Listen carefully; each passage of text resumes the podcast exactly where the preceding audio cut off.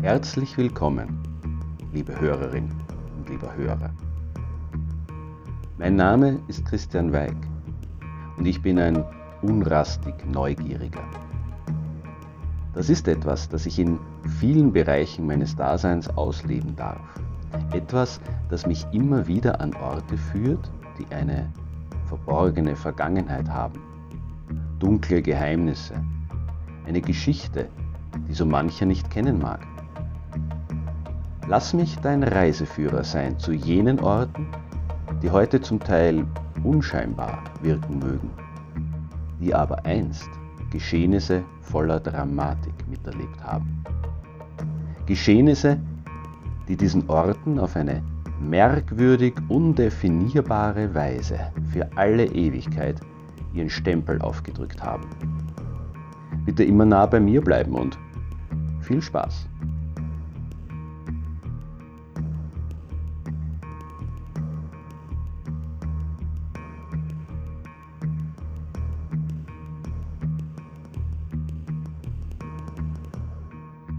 Ich weiß nicht, ob du das nachvollziehen kannst, liebe Hörerinnen und lieber Hörer, aber oftmals hinterlassen jene Begegnungen den größten Eindruck, die ungeplant passieren. Das trifft auf Personen zu, die man unverhofft trifft, auf Geschichten, die einem durch reinen Zufall zugetragen werden, aber auch auf Orte, an die man gelangt, ohne dies geplant zu haben oder zumindest ohne eine bestimmte Stimmung, einen bestimmten Anblick erwartet zu haben. Genauso zufällig stieß ich vor kurzem an einem nebelverhangenen, froststarren Sonntagmorgen auf einen magischen Flecken Erde, versteckt in einem unscheinbaren kleinen Tal, in einem Wald unweit einer rege befahrenen Straße. Dieser Platz entpuppte sich für mich als einer der schönsten, aber auch der traurigsten, die ich bisher betreten durfte.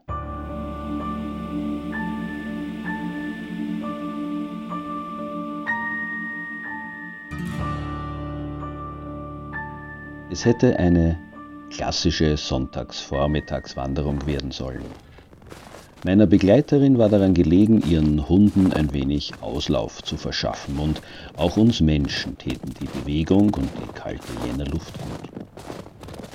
Ein Wegweiser an der Wanderroute, die wir an diesem Vormittag erkunden wollten, erweckte meine Neugierde und schnell waren wir uns einig, dass ein kleiner Abstecher in das Tal zu unserer Rechten kein Problem darstellen würde. Ein kurzes Stück durch den knirschenden Schnee bergab und Schon standen wir auf einer nebelverhangenen Waldlichtung, die in ihrer feierlichen und träumerisch schwelgenden Traurigkeit wie ein Blick in eine andere Welt wirkte. Regelrecht unwirklich erschien mir das, was sich vor mir ausbreitete. Grabkreuze neigten sich sanft wie die Masten eines schlingernden Schiffs zur Seite, umstanden von eisesstarren Bäumen, die den kleinen Friedhof als Bühne eines ewigen Schauspiels zu betrachten schienen. Das Morgenlicht ließ kaum Farbigkeit zu, kein Lüftchen regte sich und das milchige Weiß des Nebels schloss die Außenwelt komplett von dieser Szenerie aus.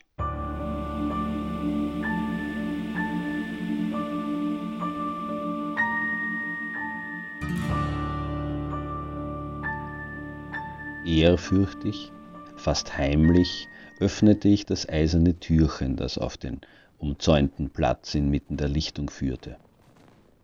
Langsam, wie um nicht zu stören, schritt ich zwischen den Grabkreuzen umher, während meine Begleiterin mit den Hunden außerhalb des Zauns blieb. Ich ließ die Atmosphäre des Ortes auf mich wirken, noch ohne etwas von ihm zu wissen. Einige Atemzüge lang stand ich dort zwischen den schmiedeeisernen Kreuzen, den Nebel über, die Toten unter mir. Und ja, ich genoss diesen Augenblick, warum auch immer. Es war mir egal, wie ich wirkte. Mit offenen Augen zu träumen erschien bei einem erwachsenen Mann wie mir vielleicht etwas merkwürdig, doch das war mir in diesem Moment egal. Wohin war ich hier geraten? Was war geschehen, um die Errichtung eines solchen Platzes zu rechtfertigen? Es war ein merkwürdiges Hin- und Hergerissensein zwischen Fühlen und Denken. Ja, es war ein besonderer Platz. Doch wir mussten weiter. Wir wollten an diesem Vormittag ja noch einige Kilometer marschieren.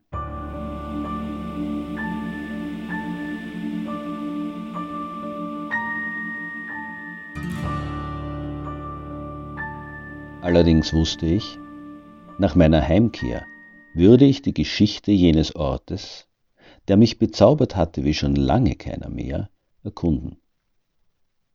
Von Friedhöfen war ich von Kindesbeinen an fasziniert gewesen. Der Tod war mir, dem Lebenden, immer schon wie ein lächelnder Begleiter zur Seite gestanden.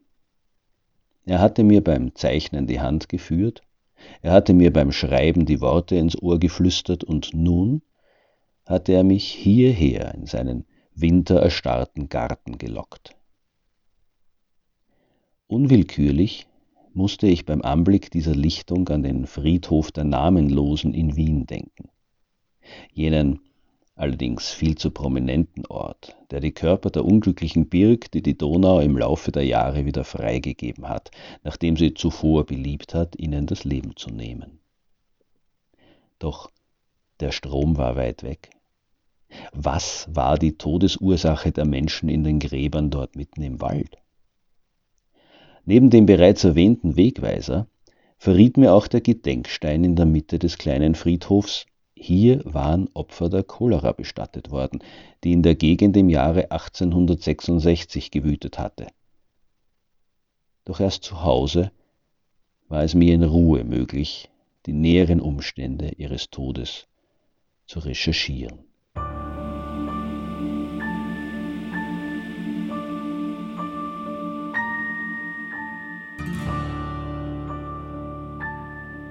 Der Stille jenes Tals unweit von Horn befindet sich seit über eineinhalb Jahrhunderten die letzte Ruhestätte für 39 Tote aus den Ortschaften Mold, Mörtersdorf und Zeingrub. Sie alle wurden zwischen dem 8. August und dem 15. Oktober 1866 abseits der Dörfer in jener Waldeinsamkeit beigesetzt und ihre Gräber mit beinahe uniformen schmiedeeisernen Grabkreuzen versehen. Nur eines weist einen Grabstein aus Granit auf. Jede und jeder Bestattete ist ein Kriegsopfer, doch niemand fiel durch eine Kugel. Wie das kam? Eigentlich ganz einfach, tragisch einfach. Während des Preußisch-Österreichischen Kriegs brach 1866 im Heer der Preußen die Cholera aus. Da der Erreger dieser Krankheit mit dem Stuhl ausgeschieden wird, kann er unter schlechten hygienischen Bedingungen, also etwa in einem Feldlager, schnell in Nahrung und Wasser gelangen und so weiter verbreitet werden. Mit dem Vormarsch der preußischen Armee brach die Cholera auch in jenen Teilen Niederösterreichs aus, die vom preußischen Militär betreten wurden. Beim Durchmarsch quartierten sich Soldaten auch in der Umgebung von Horn ein. Am 4. August 1866 starb der preußische Soldat Gustav Mabersberg an der Cholera. Er wurde jedoch noch am Pfarrfriedhof von Maria Dreieichen begraben. Schon vier Tage später allerdings erfolgte die erste Beisetzung eines Einheimischen auf dem Cholera-Friedhof beim Ziegelofen oder Ziegelstadel.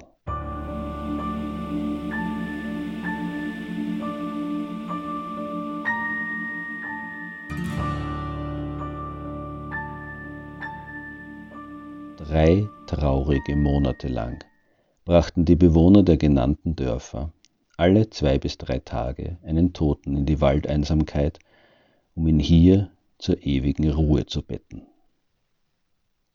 Da die direkte Übertragung von Mensch zu Mensch im Falle der Cholera seltener ist als die Übertragung via Fäkalien, kann man davon ausgehen, dass auch die hygienischen Bedingungen in den Waldviertler Dörfern des Jahres 1866 nicht die besten waren.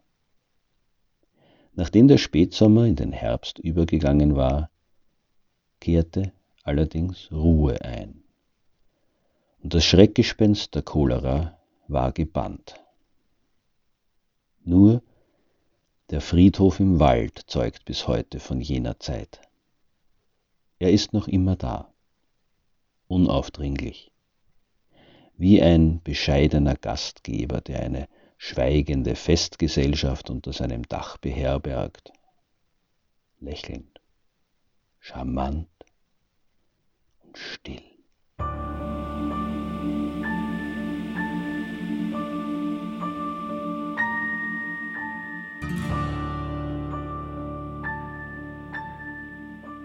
Der Cholera-Friedhof von Maria Dreieichen befindet sich unweit von Horn, nahe der Bundesstraße 4. Wandert man von Mold zur Wallfahrtskirche Dreieichen, kommt man fast unweigerlich an ihm vorbei, muss allerdings, wie bereits erwähnt, ein wenig vom Hauptweg in ein kleines Tal absteigen. Die Abzweigung findet man, wenn man dem Wegweiser Cholera-Friedhof folgt. Mein Tipp ist, den Besuch in den Spätherbst oder den Winter zu legen. Vielleicht noch in den Frühling. Im Sommer könnte der Friedhof nämlich recht verwachsen sein. So, liebe Hörerin und lieber Hörer, ich hoffe, du hast etwas Neues erfahren oder vielleicht sogar Lust darauf bekommen, den Schauplatz der heutigen Podcast-Folge zu besuchen. Falls du mehr Informationen brauchst, findest du in den Show Notes weiterführende Links und, last not least, meine E-Mail-Adresse. Ich freue mich nämlich immer über Kritik, Anregungen und Hinweise und gerne darf dieser Podcast auch weiterempfohlen werden. Ich denke, es gibt viele neugierige Menschen da draußen, die sich auch an die dunkleren Orte unseres schönen Österreichs wagen. Ich empfehle mich.